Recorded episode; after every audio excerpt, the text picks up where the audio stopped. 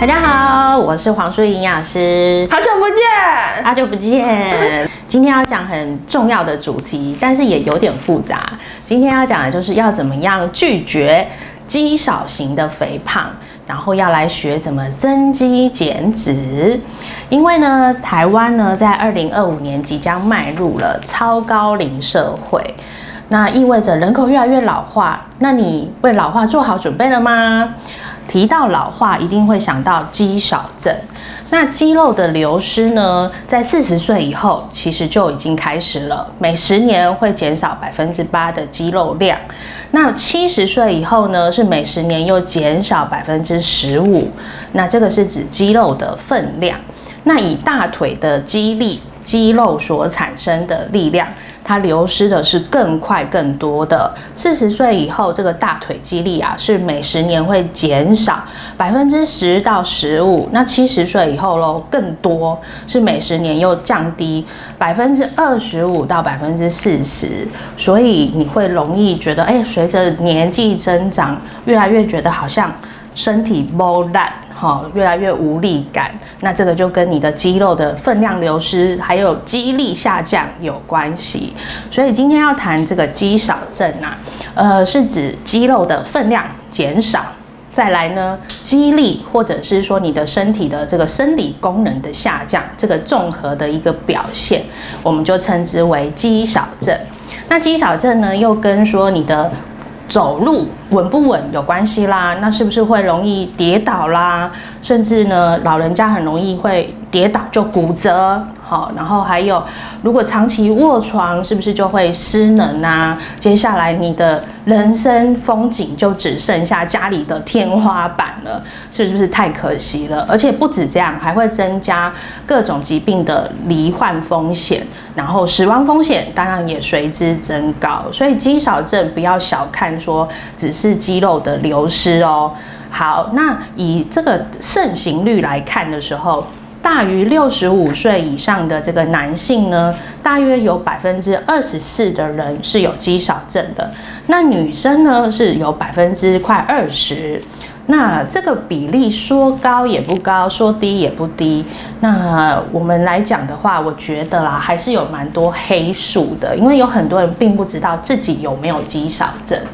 哎，小编有没有特别去测过肌少症呢？我有帮我妈测，我周末的时候帮我妈测，我我发现她的，她现在好像快七十岁，然后她最近也是肌肉流失很多，然后我有测她的，我看她那个小腿围。变得特别松，特别小。哦，对你讲到一个关键，因为我们通常就是要检测自己有没有肌少症的风险啊。第一个想到就是我要量量看我的小腿围。哦，所以所以小腿围是标准，就是检测目标。对，是一个检测的一个标准之一。所以我们在这个，哎，大家可以拿出家里的皮尺啊，皮尺就可以，对或者是那个布尺。那种软的布尺，然后量你自己的小腿围。那小腿围量的时候有一个小技巧，就是你要找一张比较合适高度的椅子。那这个椅子最好是在你坐下以后，能够让你的大腿跟小腿呈现九十度。九十度，所以要坐着测。对，要坐着测比较准确啊。然后你就量小腿肚最大的那一圈。那如果男生呢是小于三十四公分，女生呢小于三十三公分的话，那我们就会诶断定说这个是有肌少症的风险喽。所以其实有萝卜腿也不要那么担心。对，这个时候你会觉得诶有萝卜腿还蛮幸福的 哈，就不用太担心了。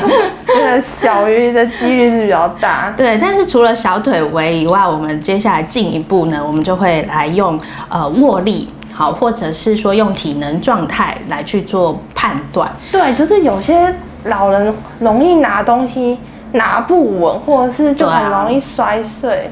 对，所以呃，你可以比较用简单一点的，因为很多的婆婆妈妈可能在家里要煮东西，会开一些瓶瓶罐罐嘛，或者是说保特瓶啊。那像这些呃玻璃罐的盖子啦，保特瓶的盖子啦，你自己扭不扭得开？以前扭得开，现在扭不开，哎，不要以为只是力气变小了，可能跟你的肌肉流失就是有关系啊。所以我们会讲说握力，但是一般我们比较专业的握力是需要工具来去帮忙做检测的，所以我觉得在家里我们要呃比较简易的测量方式，你可以用体能的状态。那体能状态你就是起立坐下，就是五次，连续五次。那这样子五次完成的时间如果大于等于十二秒。那就代表说，哎，这个可能有肌少症的风险。可以扶东西吗？我讲，哎，不能扶东西，在完全没有任何辅助之下，好，起立坐下，大家可以自己测测看，还蛮好玩的哈。然后拿出你的手机码表，稍微计时一下。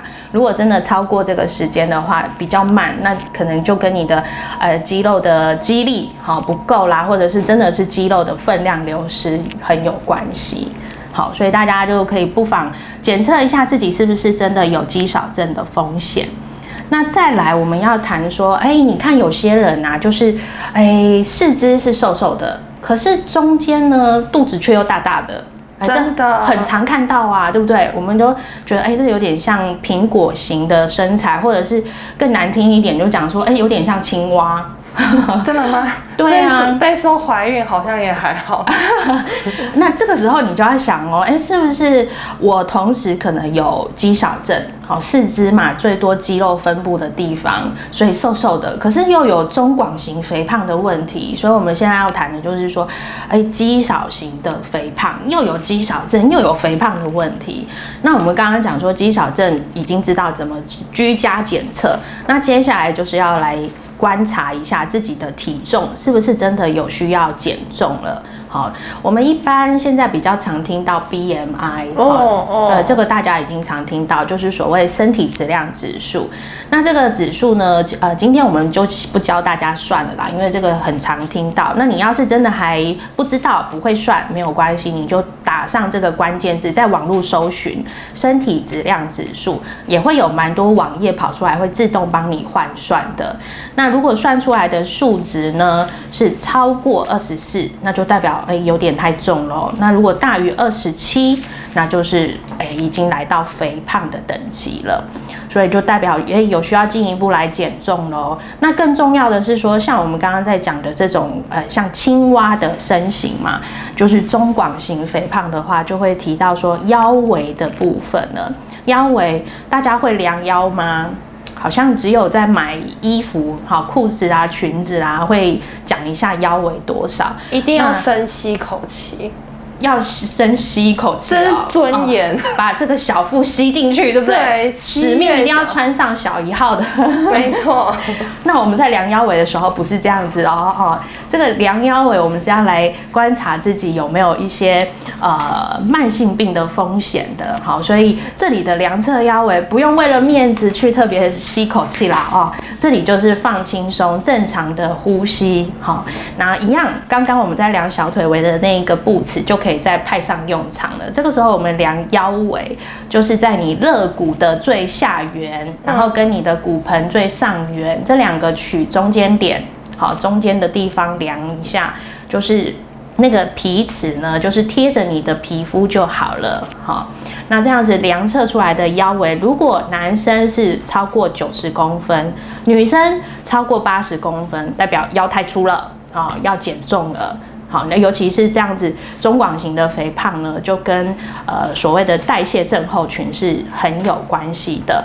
可老师，我发现一件事，就是有些嗯年纪比较大的人，就像你刚刚会说到四肢会偏瘦，可能就是他可能有一点肌肉流失，所以但是他也有中广型肥胖，所以他这样一消一减，然后站在体重机上，BMI 算出来是正常，腰围却太粗，是不是？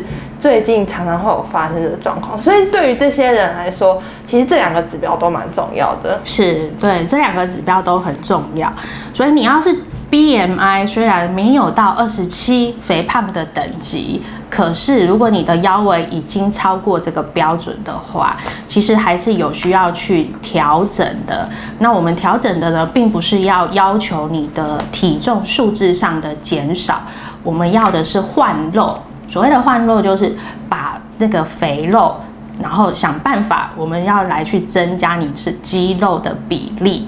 好，所以是换肉，而且呢，要想办法是把这个肚子为什么大肚子嘞？就是里面可能有比较多的脂肪囤积嘛，啊，然后尽可能呢去想办法增加全身的肌肉的比例，那自然而然你的肚子也会跟着消退啦，然后手脚的这个肌肉也会上来呀。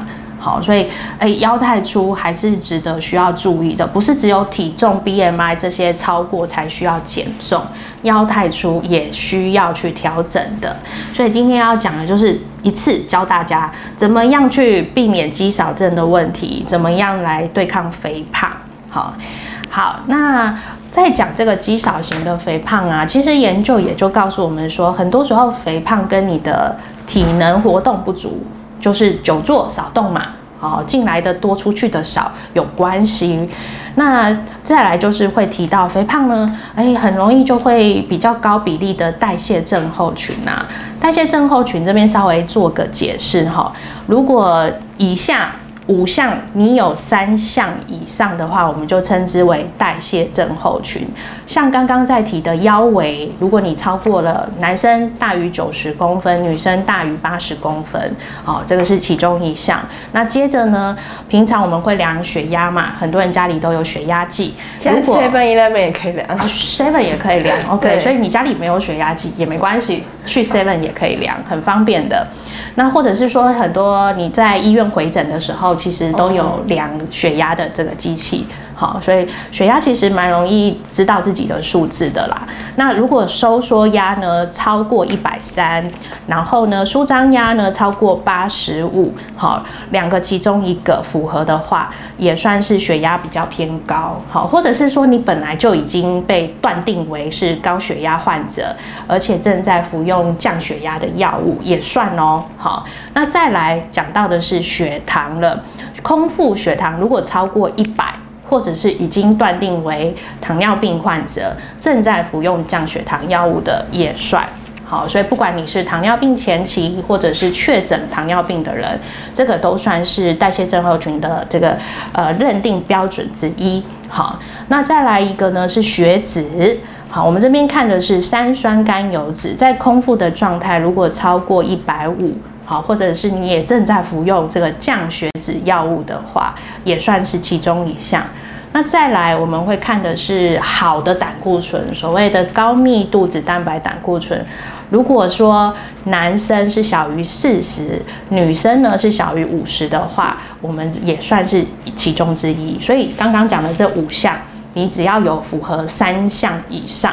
好，自己检检测一下，那你就是属于代谢症候群哦。感觉大家应该现在都在拿皮尺，我在看报告。对呀，你可以把最近的一期的那个抽血报告哈拿出来稍微看一下哈，因为现在的那个检验报告上面都会有中英文同时并存，所以还蛮容易自己稍微呃检视一下的。好，那这样子你就可以知道说，除了腰围可能太粗需要去修正以外，在代谢症候群啊，原来我自己也是这个其中一个，好，那你就要留意了。那我们在讲说肌少型肥胖跟代谢症候群两个其实就是呃息息相关啊，甚至会互相加成影响的哦。真的吗？为什么？为什么？对，就是这里呢，我觉得呃在。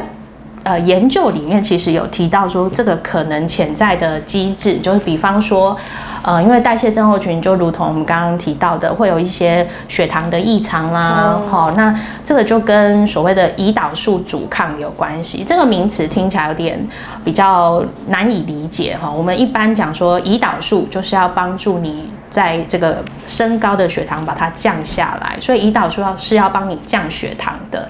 那胰岛素阻抗，顾名思义就是它没有发挥它原本的功能嘛，所以呢，你的血糖可能就在呃这个血液当中糖分越积越多，那你就血糖自然而然就是嗯量测起来都是比较偏高的。所以胰岛素阻抗是会让你的血糖上升的，所以可能的机转就是有一个是这个，那再来就是肥胖很容易会联想到的就是慢。慢性发炎的体质，嗯嗯，所以慢性发炎就跟太多太多的疾病是有关系了。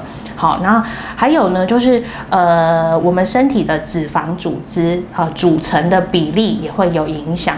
你如果一般来讲肥胖的人，他可能在白色的脂肪组织是比较偏多的。那棕色脂肪组织比较偏少。那这两个不是只有颜色上的差别哦，这两个呢比较大的差异是说，白色脂肪组织它是作为一个能量储存的，所以当你越多白色越多的话，就代表越容易胖。那棕色脂肪组织它是用来去消化能量，然后来产热的。好，所以它简而言之就是它是可以帮助你减重的啦。好，所以当你的棕色太少的时候，自然而然你就不容易瘦。好，所以肥胖的人本身也会有这个脂肪组织组成比例上的这个差别。好，那引发后续的这个代谢症候群的风险会比较高。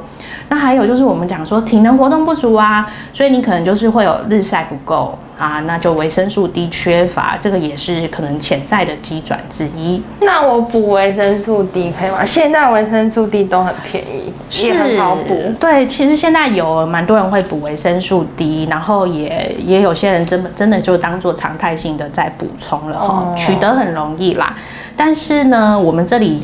比较希望的是说，我们要对抗肌少型的肥胖，不论你是只是单纯的肌少，又是单纯的肥胖，或是两者合并都有的话。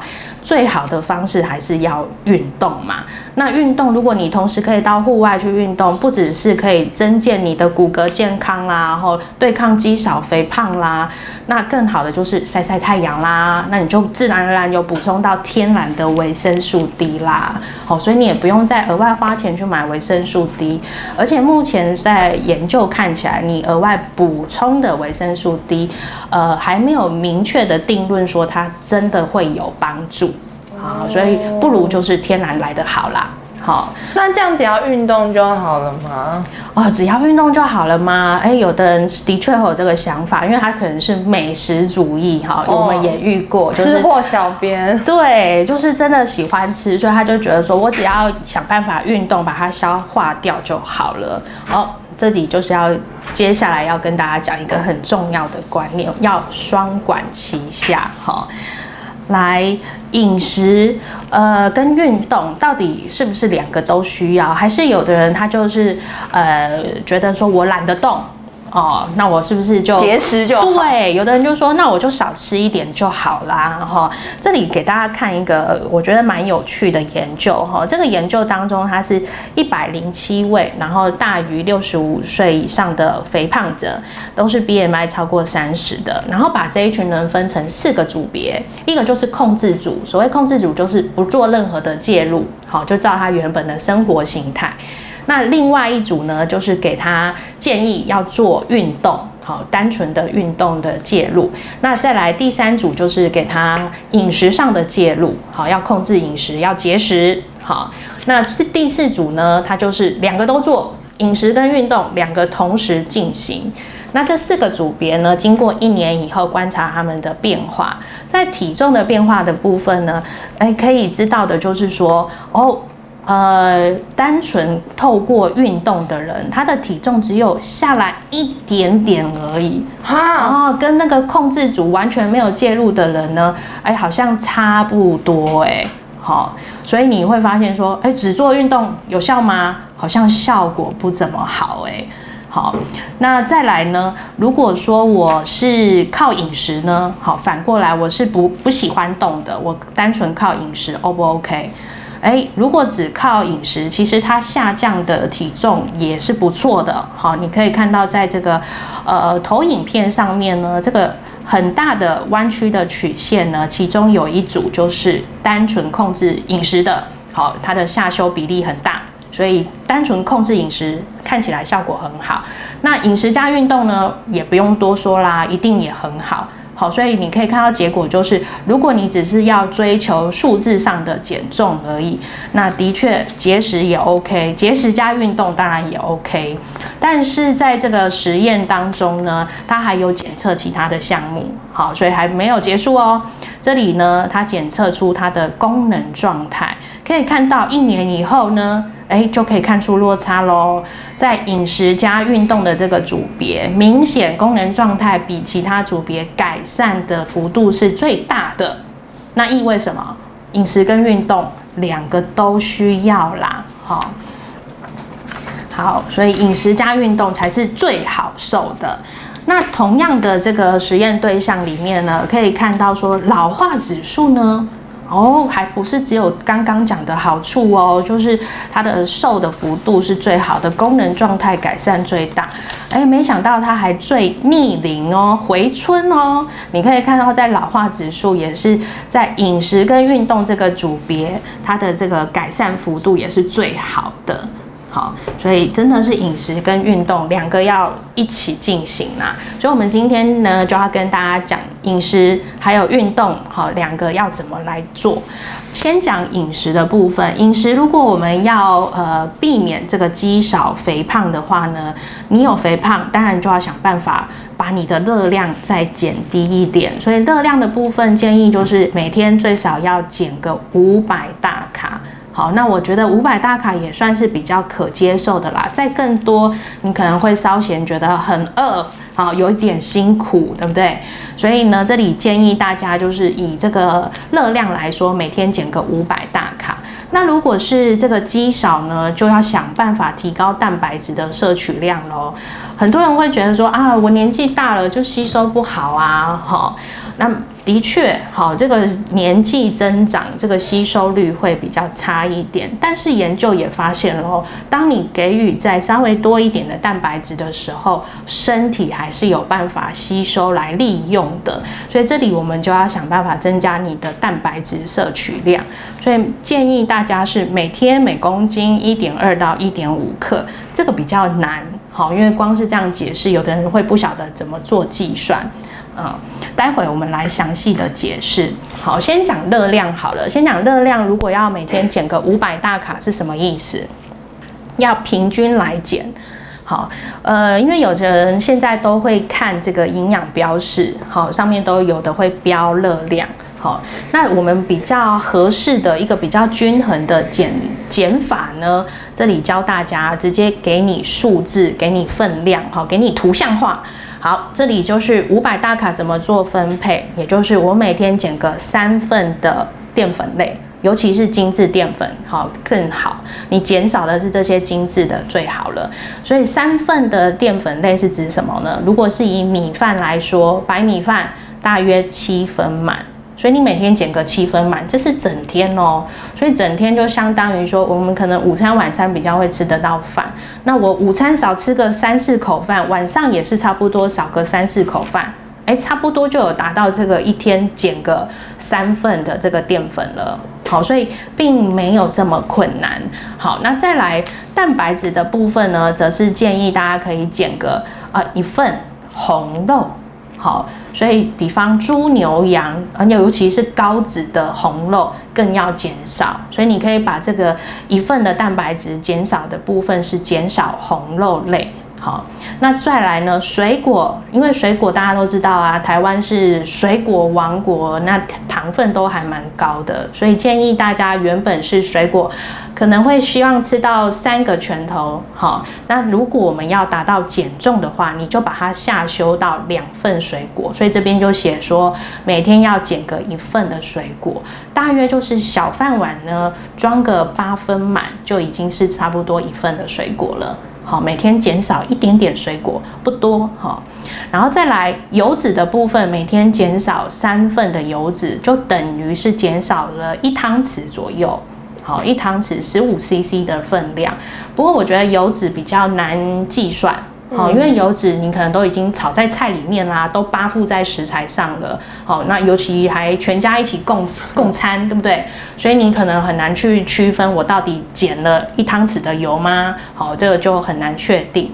那比较好的做法，我觉得就是在你吃正餐的时候，你就看一下自己的配菜，呃，有用油下去做烹调的，呃，配菜的比例大概就是占不超过一半。所以你可能就是有四道配菜的话，那我就是有两道是有加少许的油，另外两道就是比较清淡无油的，可能是水煮穿烫的，好，这样子就会比较能够确保你的油脂有比以前再更少了，好，那也不会过多了，这样。好，这是指整天的热量，好，针对肥胖的部分。那接着呢，我们要讲就是稍微在难度高一点点的蛋白质。哎呀，肌少症，我要想办法提高蛋白质啦。好，那营养师建议每天每公斤一点二到一点五克。好。很多人就开始用自己的体重开始算起来了。嗯哦，那你如果算起来，哎，发现说，哦，原来不难啊，好，可能我需要一天就是六十公克的蛋白质，这样一颗蛋都不能吃，哎，一颗蛋就大概五。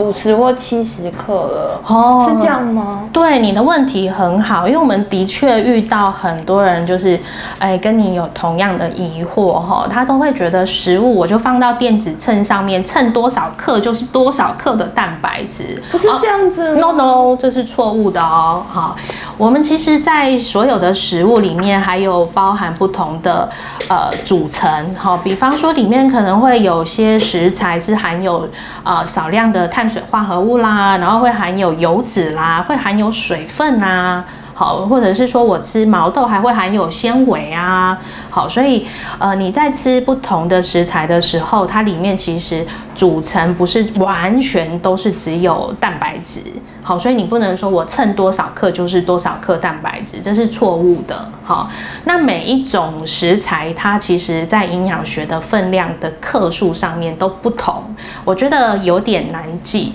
好，不过我后面还是提供大家是比较好换算的方式。好，所以这里我直接用呃大家的体重去帮各位算好了，就是你整天大概需要多少呃豆鱼蛋肉类这些高蛋白的食物，到底一天要吃几份才能够符合所谓的一点二到一点五克？好好奇粉丝们大概是多少份？欢迎在下面留言跟我们分享。对对对，大家可以自己找一下答案哈啊！不过你要是害羞怕大家推论出你的 原始体重的话，然后你你害羞。也没有没有关系，哈，是有拉开的，对对对，好，所以你可以找一下自己的比较接近的这个体重公斤数，然后对照下来说，我整天的扣打到底需要多少份的蛋白质？那接着我就要来教大家怎么去知道所谓的一份这个豆鱼蛋肉类的蛋白质的分量，好，实际上怎么看呢？如果我是吃黄豆啦、黑豆啦、毛豆啦，哈，这些。煮熟以后的豆豆就是大约两汤匙，我们会算一份蛋白质。好，那呃放在碗里面也可以啦。好，你用碗普通小饭碗的话，大约就是接近半碗的量。好，这样子也可以算为一份。那豆腐也是，好，半碗就算一份。那豆皮或者讲豆包，好，那个。半块其实就有一份了哦，好，不要小看这个小小一块，其实半块就已经是一份了。那你如果自己吃掉一整块的话，就会获得两份的蛋白质。那再来吃鱼吃肉倒是相对之下比较简单，好，它就是一汤匙，或者是台湾的斤两的话讲一两，好也算是呃一份，好，或者是外国人可能用盎司，一盎司也算一份。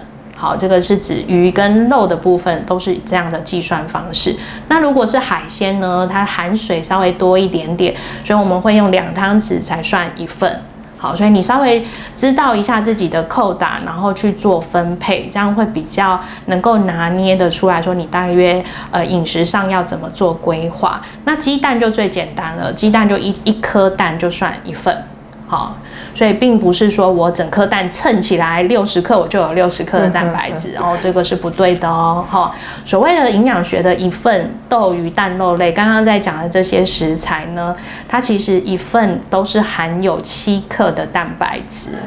好，那你看到每一个的分量就不太一样啦，好，所以我们就没有要求大家去记每一个到底要几克算一份，我们把它转换成大家家里会有的工具，好，标准的饭碗啦、汤匙啦，这些就是最简单的。好，老师吃豆皮是不是热量很高？吃豆皮热量很高，这个是好问题，要看什么豆皮。好，豆皮呢也有分两种，素食店的都。是金黄色，很好吃，很好吃，然后很多就是汤汁很下饭。对，因为它炸过啦。啊是哦哦对，外面的比较多，你卖的那个卤豆皮、卤豆包啊，好，自助餐店在卖的比较多都是油炸以后的啦，好，所以会比较比较香，好，比较好吃的原因，第一个就是它炸过，那也意味着它隐藏油脂是比较多的，热量就会如你刚刚问的，哎，是不是真的热量比较高？哎，油比较多，但当然热量就高起来喽。好，如果你要挑，像我自己，呃，也很喜欢吃豆制品，那我会做法呢，就是买那种白豆包回来自己卤。哦，哦，那这样子你就可以避免掉那个不需要的那一道油炸的程序啦。好，这个就是我们在讲说，你又有肥胖问题，要减少你的油脂摄取的时候，这个就是隐藏的一个陷阱题。哈，好，好好奇大家喜欢吃什么豆鱼蛋肉类哦，对啊，大家可以留言一下哈。跟我们分享一下对，下。豆鱼蛋肉都是很好的蛋白质来源，但是你会挑什么？你可以留言来告诉我们一下。我阿布是福，就是福建人，嗯嗯，他特别喜欢吃海鲜，我家每天都会有海海鲜。好啊，海鲜赞啊，因为它是比较低油的一个选择嘛。嗯所以如果我们要减重，好，那这个是一个很好的选项，海鲜啊、鱼啊，这个都是非常推荐的。哦，哦，好，那再来要提醒的就是说，我们刚刚已经跟大家就是设定好了哈，就是每天每公斤体重是要一点二到一点五克的这样的高蛋白的范围。那我每天吃超过应该可以吧？你就想说越多是不是肌肉就可以增肌效果越好？对呀、是不是？不能肌肉流失、啊。哎呀，就是现在要跟大家提醒的一个问题就是这样子，因为的确看到这里，有的人就会说啊，那我原来肌少症靠补蛋白质就 OK，那我是不是就只要疯狂吃多一点就好了？嗯啊，错哦，所有的东西都一样，就是要适量啦，过于不及都不好。因为从研究哈就会发现说，哎，蛋白质的摄取量，如果说来到每天每公斤体重哦一点六克哦，然后它的增肌效果会怎么样呢？就跟你吃一点六克一样。好，所以你吃再多，它也不会因为你吃多，它的肌肉增长幅度就再更上一层楼，并不会。哦，所以研究就是看到的是结果是这样，就是当你蛋白质的摄取量超过一点六克的时候，它并不会使你去呃做了很多很多阻力运动以后，是不是它的增肌效果会随着你蛋白质吃多而变高？呃，没有哦，这个效果并不会出现。好，所以并不如我们所期待的哦，吃越多会越好，这个观念要修正，不对。好，就是适量还是比较好的，所以透过刚刚前面教大家的那个分量的法则，你就可以比较能够拿捏自己合适的量了。好，老师，那那我们家就中午可能如果只有两个人，其实不太开火，然后晚上晚上或早餐才吃蛋白质，这样可以吗？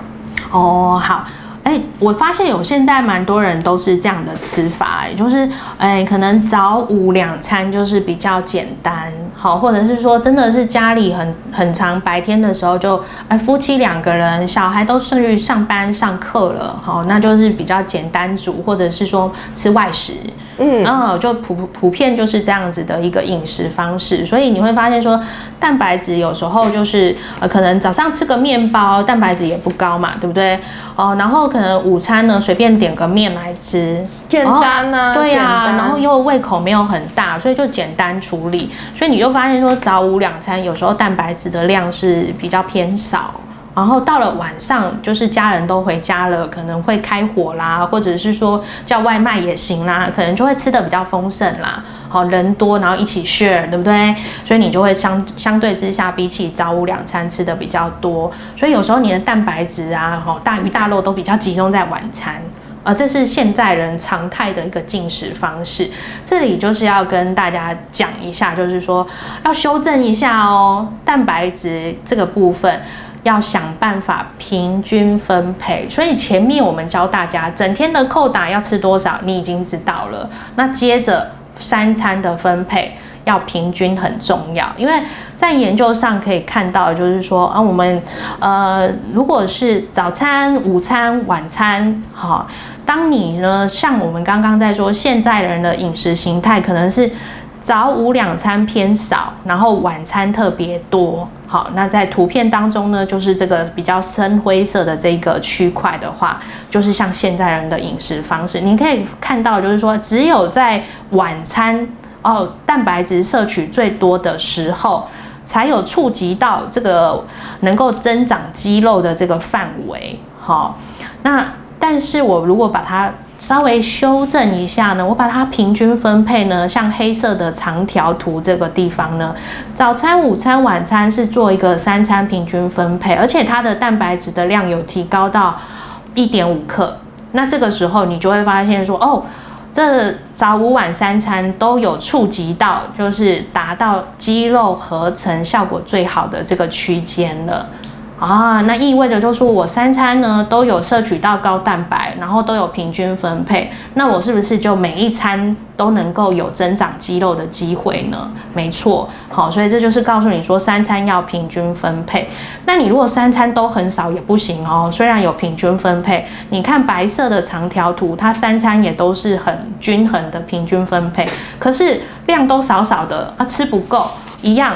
都还是失去了这个肌肉增长的这个效果，哈，所以三餐平均分配很重要。接着要来推荐几个特别好的食材，因为研究看到的是说，哎，如果已经是肌少症的老人家，哈，那你补充一些 l u c i n g 也就是所谓白氨酸，又称为亮氨酸，好，这种氨基酸比较高的食材的话呢，有助于改善你的肌少症。好，那哪些食材是含有这个白氨酸呢？在图片当中就已经告诉你了。好，第一个是豆腐。好，所以豆、鱼、蛋、肉这些高蛋白食物，其实或多或少都有。好，那这几个食材当中，又以豆制品，像豆腐来讲，吃个半碗就会有一千多毫克的这个白氨酸哦。所以比起其他的食材，又高出的很多。好，所以我自己很推荐。吃豆腐啊，不管你要吃谁的豆腐都可以啦。好，好，那再来呢，我们也可以选择一些白肉，比方说我吃个一汤匙的鸡腿肉，也会有八百毫克啦。好，那吃个一样也是接近一汤匙或者是一两好的这个尾鱼，好也会有七百多毫克的这个白氨酸。那一颗蛋也不错哦，也会有六百毫克。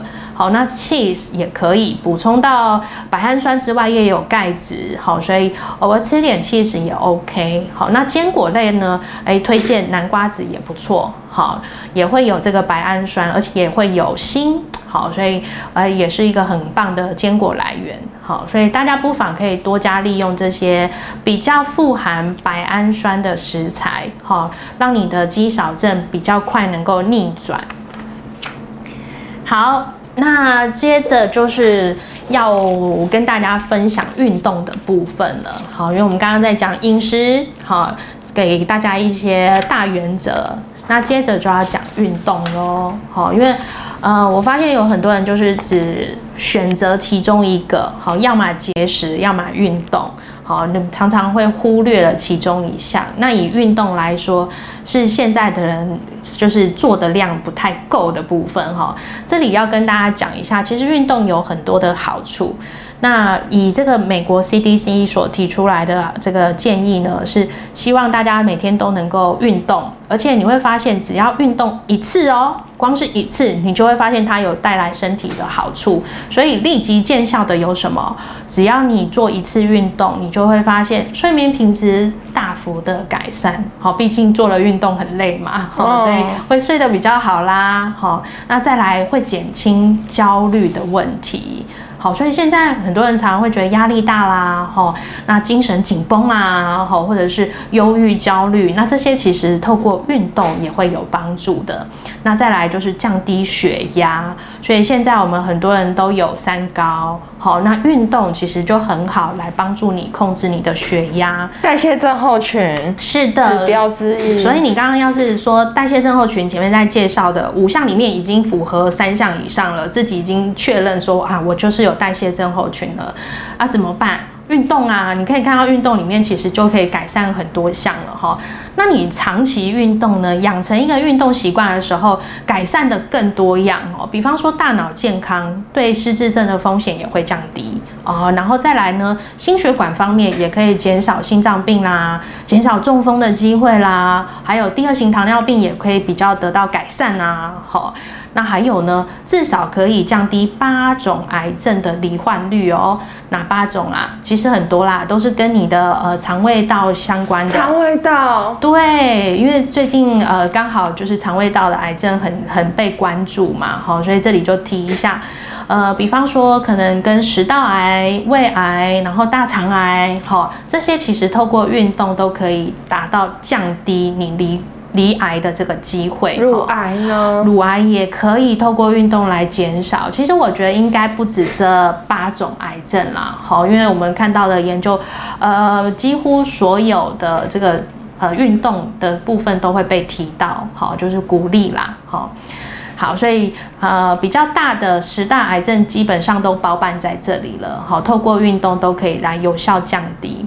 那除了这个之外呢，我们刚刚在讲的体重问题啦，运动当然可以帮助你控制体重，哈，可以帮助你呃有比较好的体态。即使说你的体重数字没有改变，好，尤其说你真的是我的数字是在正常范围的，可是我却有一点肚子。哦，那这个时候其实透过运动也可以帮助你改变你的体组成，好，让你的体态从外形上明显就会比以前好，好看起来是瘦的，可是体重数字是一样的，所以我觉得也不用特别去追求数字上的减少，好，更重要的是你的体组成的改变。好，那再来，我们在运动的部分也可以一定会增加的，就是骨质方面的健康，好，帮助你在维持这个走路的平衡呐，好，这个整个协调度都会更好。所以我们在讲说肌少症，好，很常担心的就是跌倒啦，好，骨折啦、衰落啦、失能这样的风险。那透过运动一定也会有帮忙。好，所以运动很重要哦。那运动我们可以把它大致分成两大类别，一个是有氧，然后一个就是呃主力运动，或者是也可以称之为重训。好，那这两个的差别就是有氧运动它是比较能够长时间持续性的去进行的。好，比方讲健走，好跑步，好或者是游泳，好骑脚踏车。好，这些都是属于有氧运动。那阻力型的运动，顾名思义，就是它一定会有一点阻力嘛。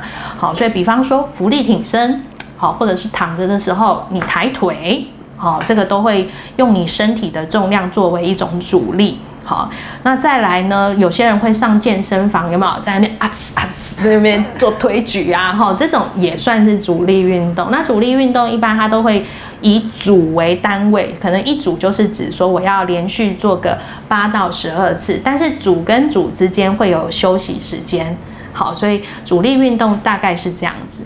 那两个都要做吗？两个都要做吗？可不可以选择自己喜欢的一项去单一进行呢？就很不会做哎。对，因为听起来就是主力运动是比较困难的，比较费力的，感觉要有教练。对，我会比较建议大家啦，就是那个主力型的运动，那尤其在健身房使用一些器材的时候，要特别小心运动伤害。所以在做一些呃比较高强度、高难度，或者是使用这些辅具啊工具。机器的话呢，最好是有健身教练在旁边指导。那尤其你是刚入门健身的人呢，最好都是要经过专业指导之下，这样子来进行是比较安全的。可是教练。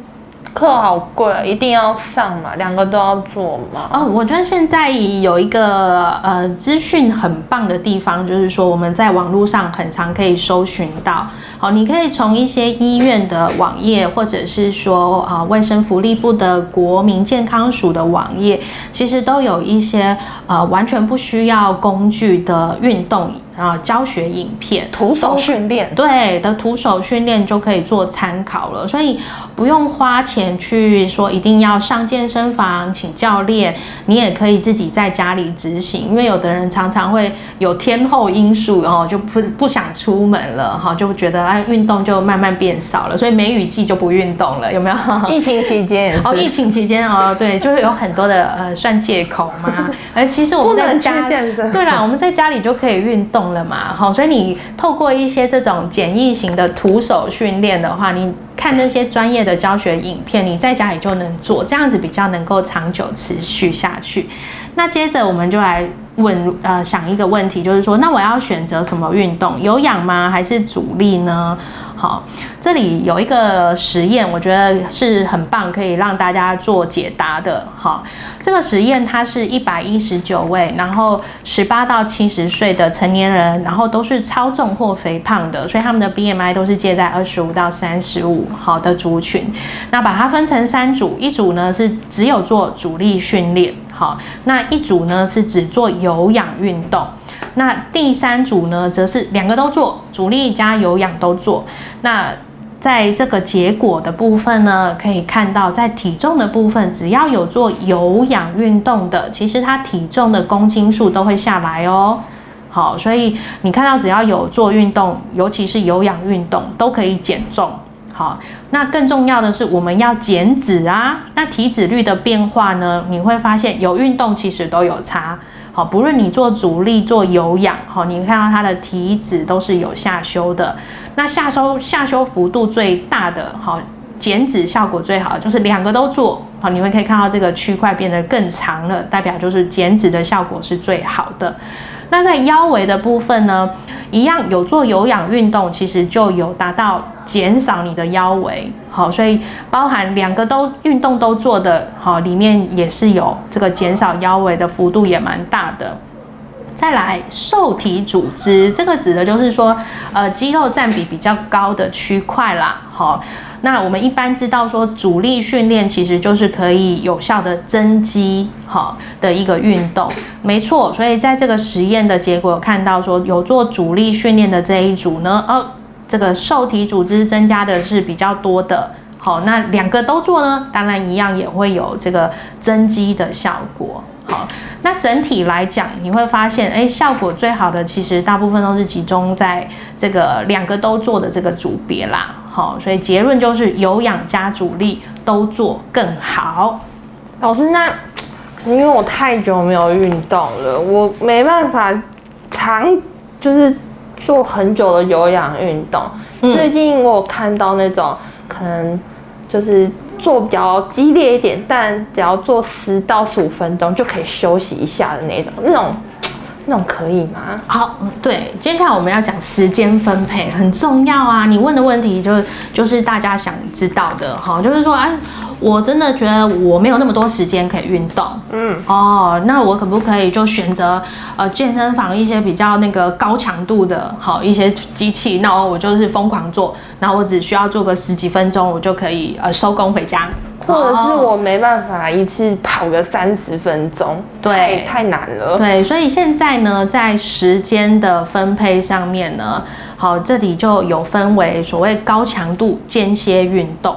哦，就是哎，你做选择难度高一点的，然后呢，做一下休息一下，好，这样代表间歇嘛，好，所以那整体的时间是比较短的，好，这叫做高强度间歇运动。那也有另一派人会选择是，哎呀，高强度我我做不了哦，有点困难，那我选择持久力还行。对，如果他比较是耐力型的哈，可能他比较擅长慢跑啊，哦，骑脚踏车啊，好，这种就比较是中强度，然后他是连续。进行的，好，就可能三十分钟都做这个运动这样子，而所以有两种时间上的分配。那透过实验告诉我们说，在这实验里面，它是每周请他们做三次运动，好，那一样分成两组，好，共做了十周。那这两个组别看到的结果就是说，呃，对于超重跟肥胖的成年人，其实效果还蛮雷同的哦，两个都可以。降体脂，两个都可以减少腰围，而且改善幅度是接近的。哦，哦，它所以就很多时间的感觉。对的，所以就是择你所好嘛，OK。所以你如果说我喜欢高强度的间歇运动，那整体时间是可以比较缩短的。没错，它可以减少百分之四十的时间。好，那你如果是选择这一种的话，你时间有限的人，OK。好，那你如果说，哎，我时间多，好，或者是说我做不了高强度的，太难了，那你就选择中强度连续型的。那以我们呃比较肌少型肥胖的人来说，他可能平常的呃训练量就不足的状态之下，我会比较推荐的是中等强度的运动。所谓中等强度运动，就是说我在做这个运动的呃当中呢，我是可以讲话的。但是不能达到唱歌的程度，好，稍微有一点喘的这样的程度就对了。那中等强度的运动，如果是在青壮年的话，是建议每周好连续加起来，你可以达到一百五十分钟以上，这样子是比较能够维持你的健康状态。但是如果你是中年以后，也就是说差不多四十岁以后哦，然后或者是你刚刚前面检测下来，哎，需要。减轻体重的好减重族的人呢，那你的时间就要 double 哦，好，反而是要建议你的运动就要每周要累计达到三百分钟以上了，好，蛮多的哎，好，所以要想办法动起来就对了啦。所以其实不论选择高强度或者中强度，就是时间总总时间是要达标的。是的，所以最重要的是时间上的达标。哦，那你每一次的执行呢？你不能说我每次都只做两分钟、三分钟，哈，最基本的最低单位十分钟起跳。哦哦，好，那更好的是说，你就慢慢累加。好，我们运动就是要渐进式的，才能够避免这个一下子就动到这个呃替退了，好，隔天都连动都不能动了。所以你要渐进式的累加上去，好。好，今天的那个分享呢，就讲了饮食跟运动两个部分。好，谢谢大家，下次见，拜拜。谢谢大家。